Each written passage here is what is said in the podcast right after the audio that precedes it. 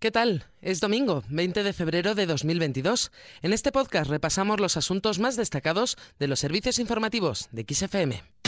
XFM Noticias con Carmen Desmonts.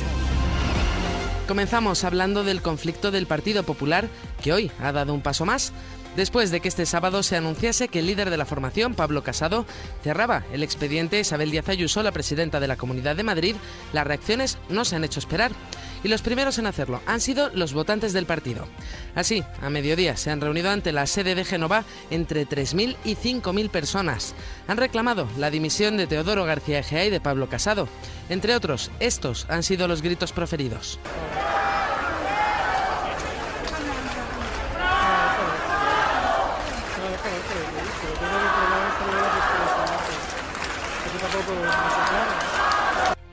Además, han mostrado su apoyo a la presidenta regional.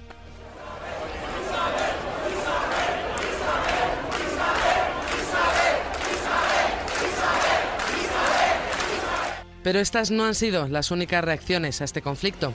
Desde el mismo partido se han pronunciado también al respecto, por ejemplo, Cayetana Álvarez de Toledo, la ex portavoz del Grupo Parlamentario Popular en el Congreso de los Diputados. Ha remetido contra Pablo Casado y ha señalado que la Junta Directiva del PP tiene la obligación moral y política de convocar un Congreso extraordinario después de la crisis abierta dentro del partido.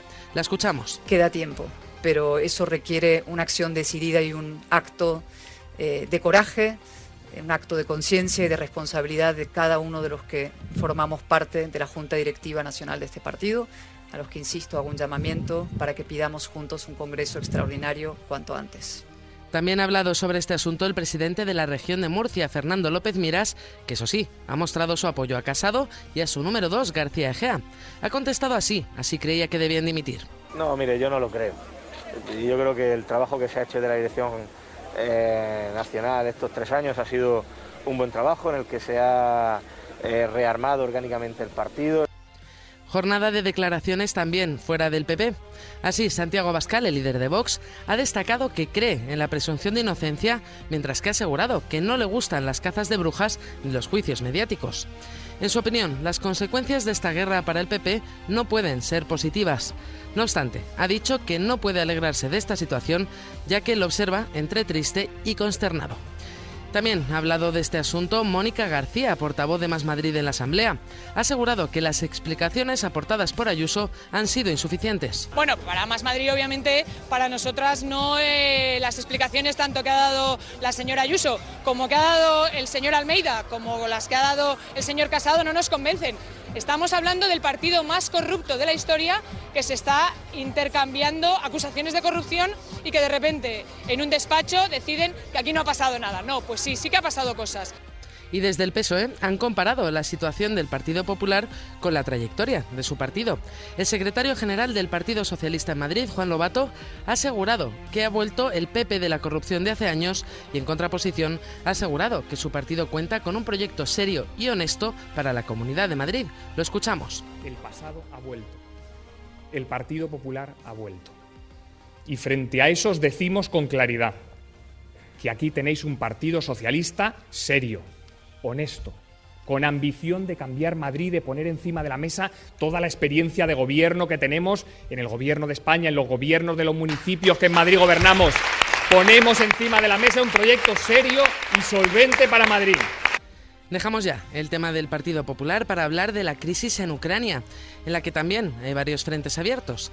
Así, Emmanuel Macron, el presidente de Francia, se ha reunido con su homólogo ruso, Vladimir Putin, y asegura que han acordado un esfuerzo de urgencia para restaurar el alto el fuego en el este de Ucrania, donde se enfrentan el ejército regular ucraniano y las milicias prorrusas. Los dos mandatarios, según el Elisio, quieren que el grupo de contacto trilateral se reúna este lunes con el objetivo de obtener de todas las partes implicadas un compromiso de alto el fuego en la región. El mensaje es menos optimista desde Estados Unidos, y es que dice que todo apunta a que Rusia está a punto de invadir Ucrania. Así lo ha afirmado al menos el secretario de Estado estadounidense Anthony Blinken, que ha señalado que los sucesos de este fin de semana apuntan a que el presidente ruso Vladimir Putin ha puesto en marcha su manual para un ataque a Ucrania. No obstante, Blinken ha insistido en que aún queda tiempo para la vía diplomática. Cambiamos de asunto. Los supervivientes del naufragio del Pitancho están extenuados, pero bien. Los tres únicos supervivientes del naufragio del arrastrero gallego han descansado en un hotel y su estado físico es bueno. Ya ha llegado a Terranova el avión militar que se encargará de su repatriación este lunes, además de la de los cuerpos de cuatro españoles y uno de los marineros ganeses. Otros 12 marineros siguen desaparecidos y los familiares han reclamado que se reanuden las labores de búsqueda. Escuchamos a uno de los familiares. Lo único que pedimos, y no es nada desproporcionado ni es nada del otro mundo, no es que estemos enfadados y estamos pidiendo cosas imposibles, es que para nosotros y para cualquier persona de este país, del mundo, 36 horas, ¿a quién le parecen suficientes? Además, Pedro Sánchez viajará mañana a Galicia para recibir a los supervivientes del Villa de Pitancho. El presidente del gobierno se va a desplazar a la base aérea de Santiago de Compostela, a donde llegará el avión fletado para repatriar a los supervivientes y a los cinco fallecidos. Más cosas, jornada de referéndum en Extremadura. Y es que 54.000 extremeños han sido llamados a votar sobre una posible fusión entre los municipios de Don Benito y Villanueva de la Serena. Los colegios electorales han cerrado ya y han contado con una participación del 43,29% en Don Benito y casi el 59% en Villanueva de la Serena. De aprobarse esta fusión, los municipios pasarían a ser solo uno, convirtiéndose en la tercera población más grande de Extremadura. Y terminamos con la reina del pop.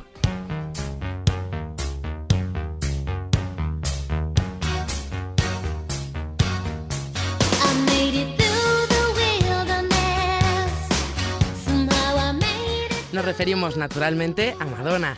Y es que ha comenzado a hacer el casting para su película biográfica. La encargada de anunciarlo ha sido la misma Madonna y lo ha hecho a través de su cuenta de Instagram. La artista de 63 años no ha dado muchos detalles acerca de los pasajes de su vida que cubrirá el filme, tan solo que ella escribió el guion y que será también la directora.